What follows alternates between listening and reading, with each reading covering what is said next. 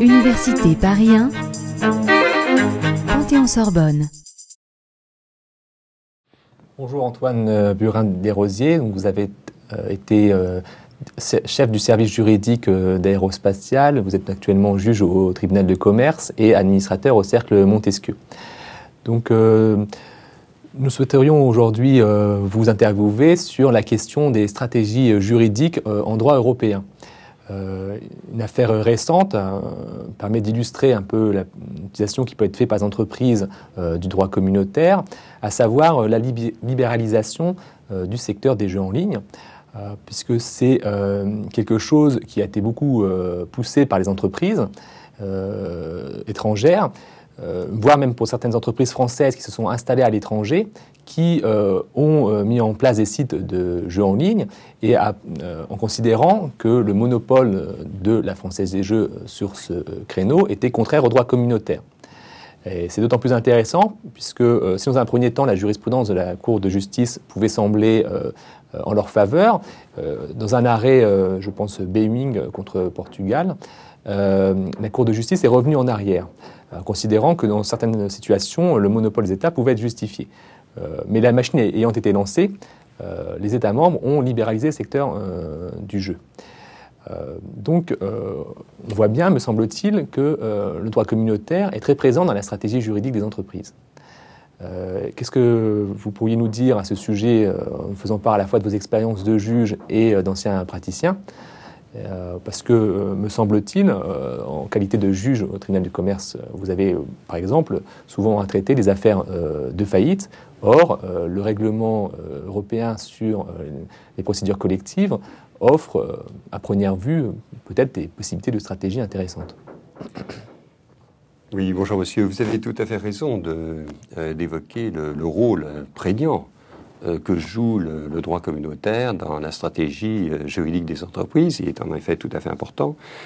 je ferai plusieurs observations à cet égard. La première concerne la primauté du droit communautaire sur euh, le, droit national. Euh, comme vous savez, effectivement, les, juridictions euh, nationales donc, sont tenues par les décisions des juridictions communautaires. Et l'exemple le plus frappant en est la, progression de ce qu'on appelle les questions préjudicielles, c'est-à-dire les questions qui peuvent être posées par les juridictions nationales à la Cour de justice des communautés européennes, qui maintenant s'appelle la Cour de justice de l'Union européenne, la CJUE. Euh, on l'observe au fait que euh, la France, qui jusqu'à présent était plutôt timide euh, concernant le nombre en fait, de ces questions préjudicielles, sa propension à poser ce type de questions, désormais s'aligne sur des pays comme l'Allemagne et l'Espagne, qui ont tendance à en poser pas mal. Euh, la, Cour de cassation euh, pose de plus en plus de, questions préjudicielles, euh, quel que soit le domaine considéré. Ça peut être aussi dans le domaine des télécommunications, par exemple, dans le domaine de l'Internet, à propos de l'affaire Google, où elle pose des questions préjudicielles. Donc, effectivement, le droit communautaire a une dimension très prégnante, je dirais, sur la stratégie juridique des entreprises. Pour évoquer le, point euh, que vous soulevez, à savoir euh, euh, la position communautaire en ce qui concerne les, les, jeux en ligne, les paris en ligne, il y a eu une évolution, effectivement, de la jurisprudence. En France, nous avions un, monopole. C'est-à-dire que, très naturellement, je dirais, pour des raisons de euh, de, morale, certainement, et de protection de la, population contre le risque euh, du, pari, qui peut présenter effectivement euh, des, inconvénients majeurs. Et je pense qu'on risque de le voir avec la, profusion des paris en ligne et le, nombre des ce qu'on appelle les addicts. C'est ce qui est assez préoccupant. Donc euh, la France, euh, il y avait une sorte, il y avait un monopole en fait, par exemple pour le, PMU, et ce monopole a éclaté sous euh, la pression des, des dispositions communautaires et des, de la jurisprudence communautaire. Il y a donc là la, possibilité d'une instrumentalisation effectivement euh, du droit communautaire, mais surtout des décisions, des juridictions communautaires qui peuvent être saisies euh, de manière à influencer euh, le Parlement national sur tel ou tel point et d'une manière qui soit favorable effectivement à telle ou telle branche de l'industrie ou du commerce national. Euh, donc, euh, effectivement, la Cour de justice euh, de l'Union européenne, puisqu'elle s'appelle comme ça maintenant avec le traité de Lisbonne, peut se voir poser des, questions préjudicielles, mais qui tendent effectivement à orienter peu ou prou, je dirais, le, débat.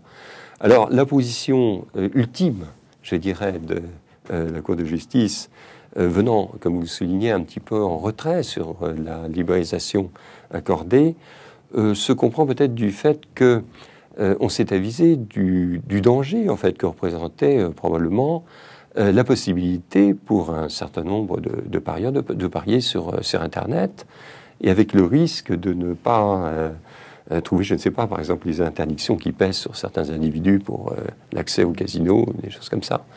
Alors s'agissant maintenant euh, euh, de la faillite internationale et de la, possibilité pour des entreprises d'utiliser euh, le règlement de 1346-2000 concernant la faillite internationale, je dirais que le point essentiel est le suivant, c'est que la, première juridiction saisie l'emporte. Autrement dit, un créancier euh, qui euh, estimerait effectivement que, tel ou tel euh, droit de tel ou tel pays serait plus favorable à sa cause, pourrait saisir, dès lors effectivement qu'il en a les, moyens et que son, argumentaire est, solide, il pourrait saisir une juridiction, la juridiction la plus favorable pour la prise en compte de ses intérêts, plutôt qu'une autre, euh, et cela donnerait lieu, effectivement, peut donner lieu en tous les cas à des abus. Je voudrais rappeler en quelques mots en quoi concerne ce règlement 1346-2000 euh, qui a trait donc à la, à la faillite euh, internationale. En fait, ce, règlement permet l'ouverture d'une procédure dite principale, laquelle a une vocation universelle. Euh, très, très concrète. Autrement dit, le règlement, et c'est ça qui est important, pose le principe d'une reconnaissance de plein droit, c'est-à-dire sans publicité ni formalité, de la décision d'ouverture d'une procédure rendue par le tribunal d'un État membre. Autrement dit, il n'est pas besoin d'obtenir l'exécutour, comme on dit. Euh, la procédure produit immédiatement tous ses effets dans les États membres où les débiteurs possèdent des actifs. Et vous voyez là l'intérêt, effectivement, que présente dans une stratégie, je dirais, de forum shopping, la possibilité pour un, créancier euh, d'utiliser finalement euh, la loi la plus favorable euh, pour ses intérêts. Alors, l'application de ce règlement au groupe de, de sociétés a pu se révéler relativement délicate, s'agissant de la détermination euh, du centre des intérêts euh, principaux d'une filiale, qui est le critère essentiel euh, distingué par le règlement pour déterminer la juridiction applicable. Et les premières décisions au sein de la communauté avaient tendance en fait à localiser le centre des intérêts principaux au siège de la société mère, du fait du contrôle exercé par cette dernière sur ses filiales. Alors ce sont les affaires ISA euh, des ITEC, par exemple, les affaires Rover, mais euh, il y a une décision de la CJCE, la décision Eurofood du 2 mai 2006, euh, qui a en définitive cadré le débat, parce qu'on sentait bien qu'il y avait des dérives dans l'utilisation, effectivement, de ce règlement. Et euh, lorsqu'une société exerce son activité sur euh, le territoire de l'État où est situé son siège social, le simple fait que ses choix économiques, si vous voulez, euh, soient ou puissent être contrôlés par une société mère établie dans un autre État membre, ne suffit pas automatiquement à écarter la présomption prévue par le règlement. Et en rappelant ce principe de confiance mutuelle, en fait, que se font les États membres quant à la, juridiction saisie en cas donc de procédure d'insolvabilité, la Cour de cassation, dans un arrêt récent, a permis d'enrichir en quelque sorte la portée de la jurisprudence en, la matière. C'est un arrêt du 30 euh, juin 2009 euh, qui a pris donc la, Cour de cassation. Euh, et au lieu de fonder finalement sa décision sur une interprétation des dispositions procédures nationales, comme l'y incitaient les deux premières branches du moyen qui lui avaient été transmises, la Cour a décidé de fonder sa décision sur en fait une articulation du règlement du 29 mai 2000 euh, et l'article 6.1 de la Convention européenne des droits de l'homme. Et elle a euh, décidé, enfin elle a censuré euh, la décision des juges du fond, c'est dans une affaire Eurotunnel, dans le droit d'accès aux juges. Alors il faut peut-être préciser quelle était cette affaire. Euh, vous connaissez bien entendu cette euh, affaire au tunnel, à l'occasion de laquelle donc, le tribunal de commerce de, Paris avait ouvert en 2006 17 euh, procédures de sauvegarde contre l'ensemble des filiales du groupe Eurotunnel, bien qu'elles eussent une activité réelle à l'étranger. Et le tribunal de commerce avait en fait retenu pour asseoir cette décision, pour asseoir, retenant sa compétence en quelque sorte, il avait retenu le fait que euh, les négociations concernant effectivement la dette euh, d'Eurotunnel, les sauvegardes d'Eurotunnel, avaient eu lieu euh, à Paris essentiellement. Et c'est là que s'étaient donc engagées les négociations amiables avec les créanciers, préalablement à la demande de sauvegarde. C'était un critère du reste très volontariste, je dirais, de, la part du tribunal. Euh, alors, un arrêt de la Cour d'appel de Paris du 29 novembre 2007 a refusé aux créanciers étrangers euh, la possibilité de contester la compétence du tribunal par le biais d'une tierce opposition. Et l'arrêt retient que cette voie de la tierce opposition n'est ouverte aux créanciers du débiteur que si leurs droits ont été atteints à raison d'une fraude ou s'ils ont un moyen propre il ne suffisait pas, autrement dit, d'être intéressé par euh, la procédure. Alors, cette, fermeture, en fait, de la tierce opposition, donc pour les créanciers, paraissait contestable au, regard du droit communautaire issu de la jurisprudence Eurofood, car c'était, en fait, la seule voie de recours ouverte aux créanciers dans la procédure française. Et cette irrecevabilité apparaissait donc très problématique, surtout depuis euh, l'ordonnance de 2008, qui a facilité les conditions d'ouverture de la sauvegarde. Alors le pourvoi, un pourvoi a été formé par euh, euh, les créanciers, mécontents, et ils ont posé effectivement à la Cour de, cassation la question de la recevabilité de cette tierce opposition contre le jugement d'ouverture de la sauvegarde. Euh, la Cour de cassation a donc cassé cet arrêt et elle a censuré en fait la décision des juges du fond au nom du droit d'accès au juge. C'est une décision tout à fait intéressante.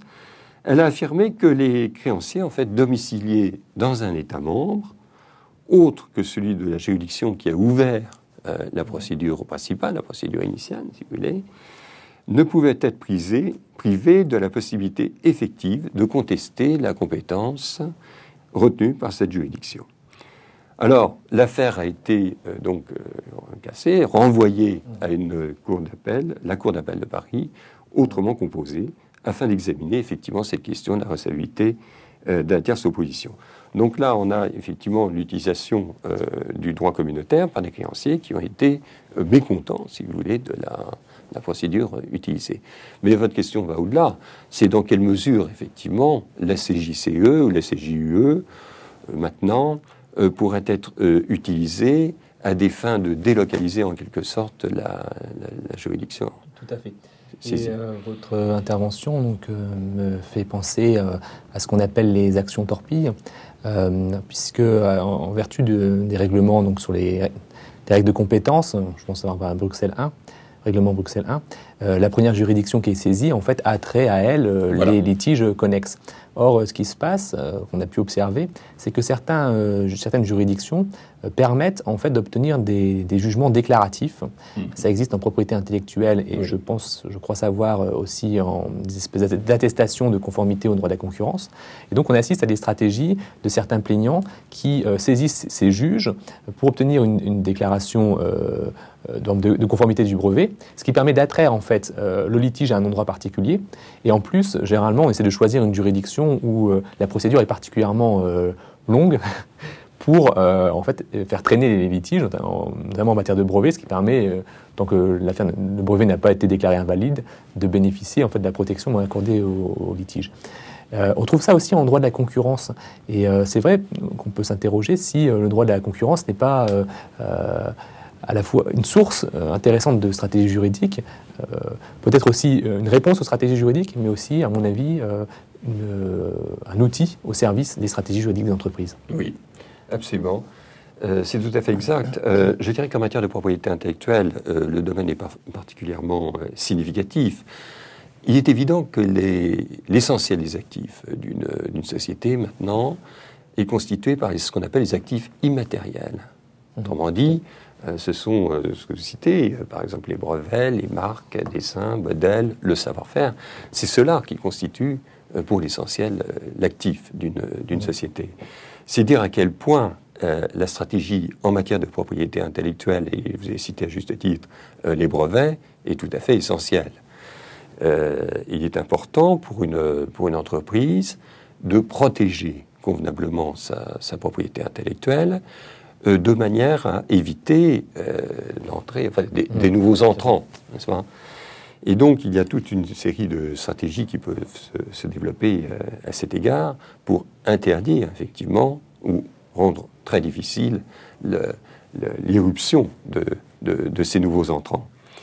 Alors, encore une fois, euh, il peut y avoir une sorte d'instrumentalisation, effectivement, des juridictions communautaires, je pense notamment, bien sûr, à la, à la CJUE, euh, par le biais de, cette, euh, de, la juridiction saisie. Car, encore une fois, c'est le principe de confiance mutuelle qui prévaut. Autrement dit, c'est la première juridiction saisie qui sera compétente. Pour euh, peut-être euh, rebondir sur, cette idée, c'est vrai qu'on euh, constate dans la jurisprudence des tentatives de certains requérants pour exploiter les notions particulièrement larges. Je pense par exemple à la liberté de circulation sur la notion d'entrave, qui est quand même une notion qui est particulièrement large, afin de contester euh, certaines normes ou certaines règles nationales qui euh, restreigndraient euh, les activités de l'entreprise.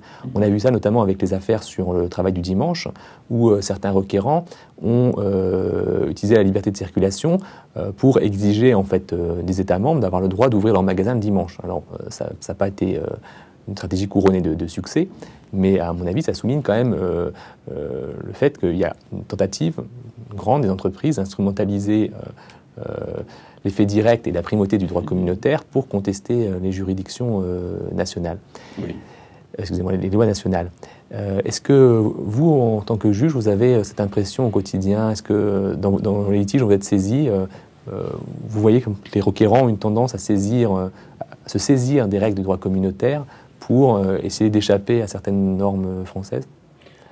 Je dirais qu'au tribunal de, commerce de Paris, effectivement, nous avons la plénitude de juridiction, c'est-à-dire que nous, sommes en mesure euh, de trancher les litiges euh, euh, au titre des articles, enfin des ex-articles 81 et 82, maintenant 102. cela dit, nous ne sommes pas saisis très fréquemment de ce type de litige. Euh, on, saisit plus volontiers, effectivement, euh, plutôt, le, je dirais, le, Conseil de la concurrence, mhm. enfin maintenant l'autorité de la, concurrence. Euh, le tribunal de commerce, de toute manière, n'est compétent que pour trancher des litiges et apprécier des dommages et intérêts réclamés par la partie qui s'estime victime, alors que l'autorité de la concurrence prononce des, sanctions.